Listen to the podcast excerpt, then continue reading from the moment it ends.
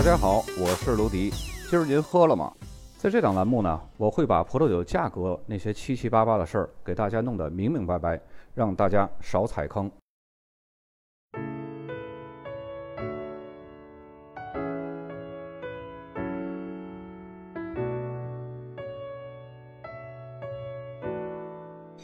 在上期节目呢，我们把北罗纳河谷最后一个特级村圣佩雷讲述完了。本期节目开始呢，我们来梳理南罗纳河谷的特级村法定产区。南罗纳河谷和北罗纳河谷这些个特级村呢，有一个鲜明的区别，就是北罗纳河谷特级村几乎都是在罗纳河西岸，只有艾米塔日和克罗斯艾米塔日是在罗纳河的东岸，而南罗纳河谷特级村呢，只有两个在西岸，剩余的呢都是在东岸。我们为了方便梳理呢，先将西岸的两个特级村讲了，然后再把东岸的特级村从北往南逐个的介绍梳理。另外呢，南北罗纳河谷还有一个区别，北罗纳河谷的红葡萄酒呢都是以希拉为主，偶尔呢会添加一点白葡萄品种进行混酿，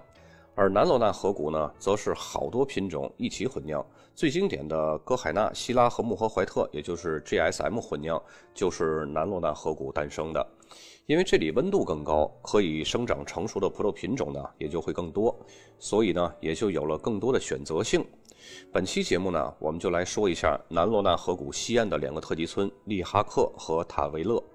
很多的葡萄酒资料或者是葡萄酒爱好者呢，都喜欢将这两个特级村融为一体，而且呢，包括 WSET 三级的教科书也是将它们放在同一个段落里来讲述的。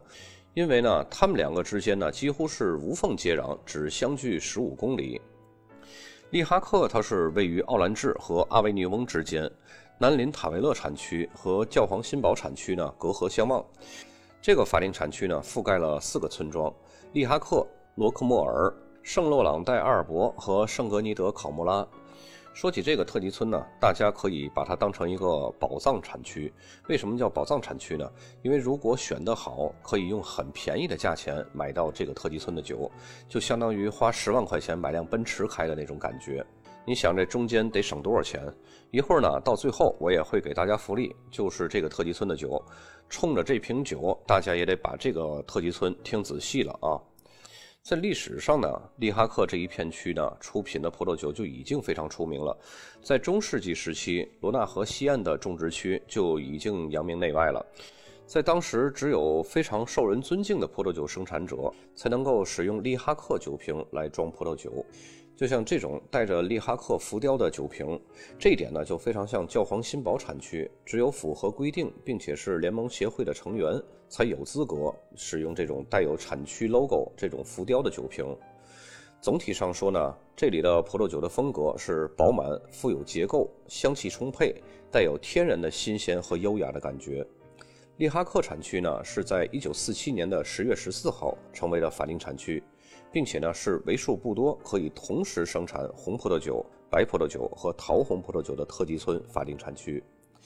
利哈克它是位于南罗纳河谷的南部，整个产区呢是深受地中海的影响，是典型的地中海气候。整体降雨是比较少的，日照是非常充足的，年平均日照时间呢可以达到两千七百小时。这么优质的日照条件呢，都可以媲美河对岸的南罗纳河谷第一特级村教皇新堡产区了。尤其是在夏季和收获季节，当地的盛行风，也就是密斯特拉风，平均一年啊，它会刮一百八十天。但是呢，恰恰这种盛行风刚好给当地的炎热的日照起到了降温的作用，可以使得年平均气温呢保持在十四度左右。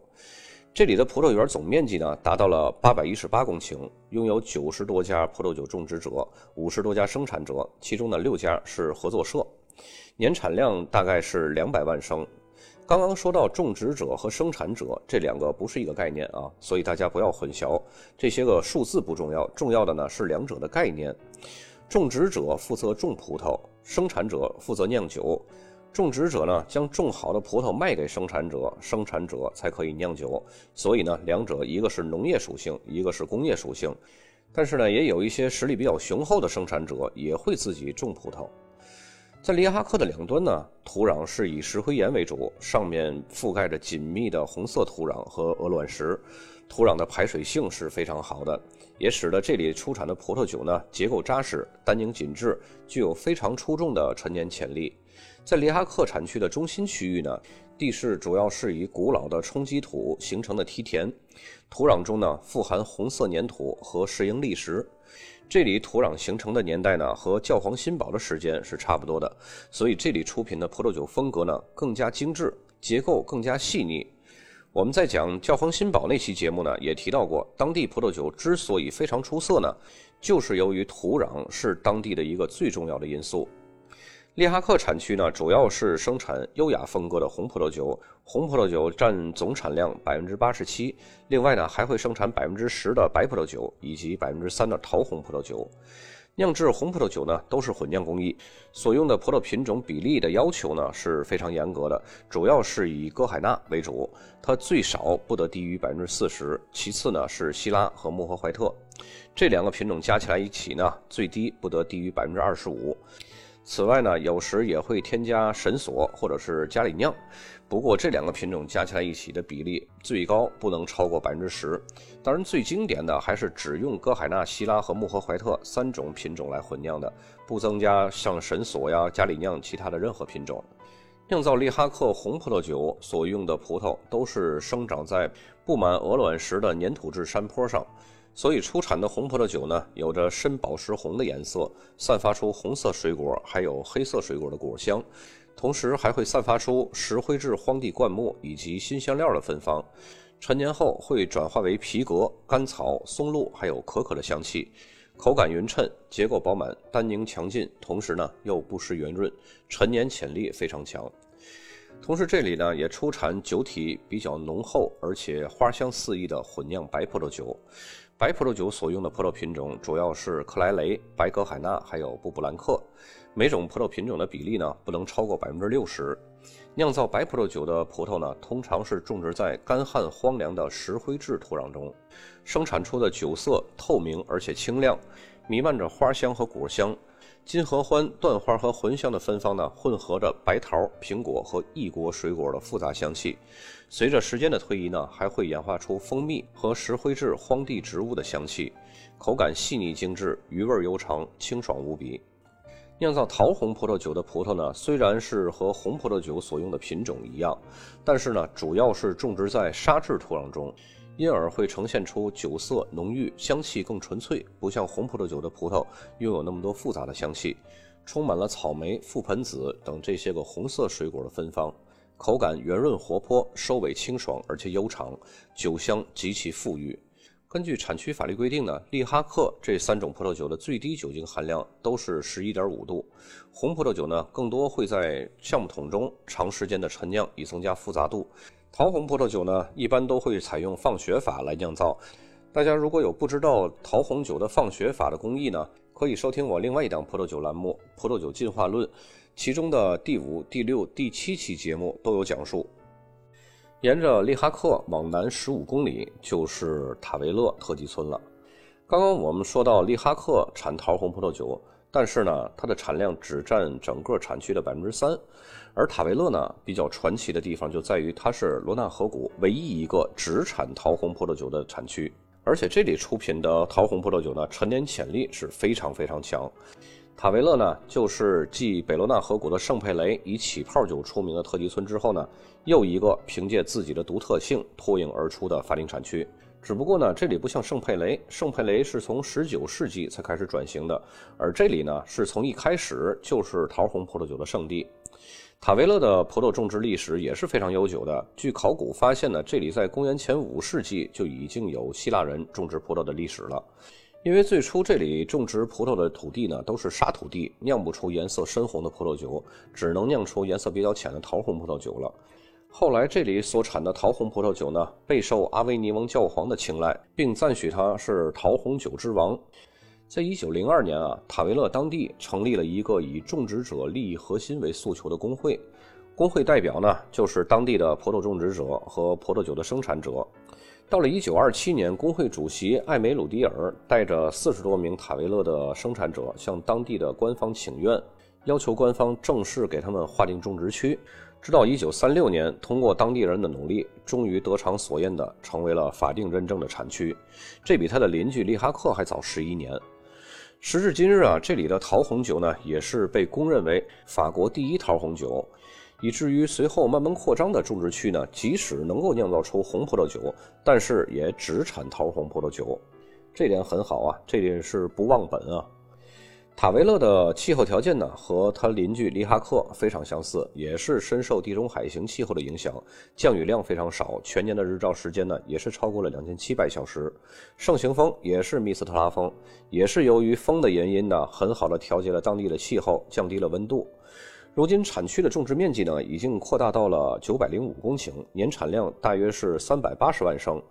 葡萄的种植呢，也不仅仅是在最初的那个沙土地上了，扩张后的范围呢，有了更多类型的土壤结构。按照土壤类型的区分呢，葡萄主要是种在四大区域。其一呢，就是罗纳河冲刷出的沉积土，这种古老的土壤呢，主要是集中在坡地葡萄园的中部和下部。其二呢，是沙质土，这种土壤呢，主要是覆盖在塔维勒市和洛克莫尔市之间的区域。其三呢是泥灰质石灰岩土壤，主要是覆盖在阿维尼翁和塔维勒高原的区域。其次呢是石灰岩，主要是覆盖在加尔高原。这里的石灰岩呢分砾石质石灰岩和结晶石灰岩两种。有了这么多的土壤类型种植的葡萄可以选择，当地的桃红酒想不复杂都不行。正所谓哥并不想混江湖，可是江湖选择了我。不仅是土壤类型多种多样，而且允许种植的葡萄品种呢也是非常多的。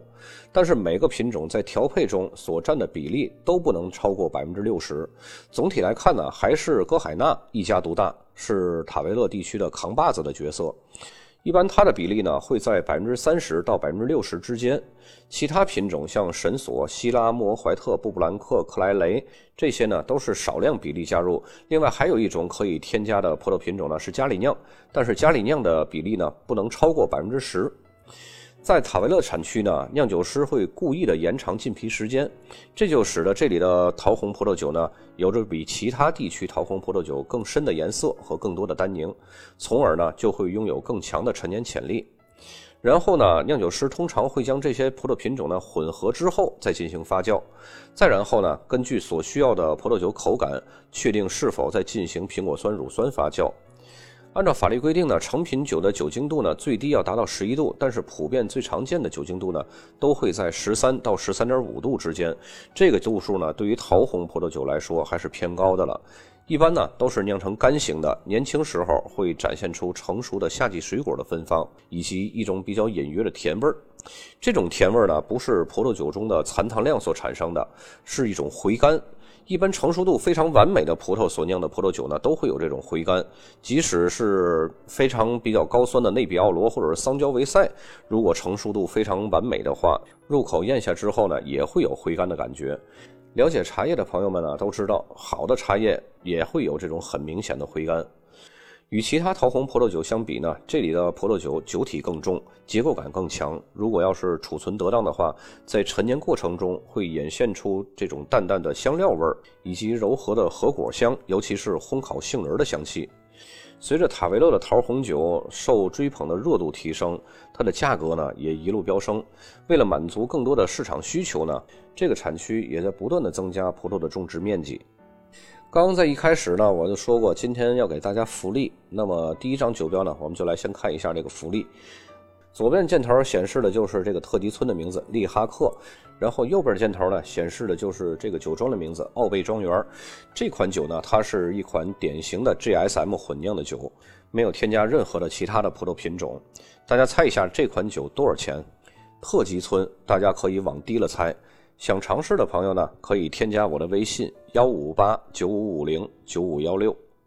然后第二张酒标呢，大家来看一下，左边的箭头依旧是利哈克这个特级村的 AOC，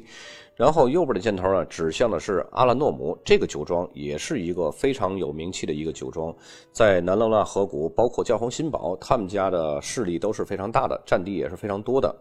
这个酒标最上边的那个红字，大家看到，那就是一个葡萄园的名字，叫罗库顿葡萄园。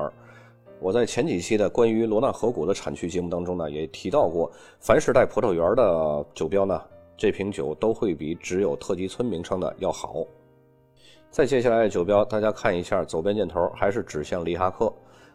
然后换产区了，大家看到这个就是塔维勒产区的。大家看到这个酒标风格是不是很熟悉？没错，这个就是吉加勒世家的。右边箭头指向就是吉加勒世家。可以说，吉加勒世家呢，它不光是在北罗纳河谷有势力，在南罗纳河谷，它也是有非常强的影响力的。然后下一张酒标呢，大家看到也是非常熟悉的身影，德拉斯兄弟酒庄的。大家看到右下角箭头指向就是德拉斯兄弟，咱们在上几期节目也有介绍过。左边箭头呢还是塔维勒这个产区的特级村的产区名，然后右上角箭头是孔巴勒葡萄园。那么既然带葡萄园的名字了，那就说明这瓶酒呢要比不带葡萄园、仅仅写特级村的村名的葡萄酒要好一些。然后接下来的酒标呢，大家看左边箭头指向是塔维勒，右下角的箭头指向也是大名鼎鼎的酒庄沙普蒂尔。可以说这几个大的集团呢，把整个罗纳河谷的地块几乎都是瓜分的状态，就好像过去的八旗子弟跑马圈地似的。那么本期节目呢就到这儿，咱们下期再见。有喜欢那瓶利哈克葡萄酒的朋友呢，可以加我微信联系我。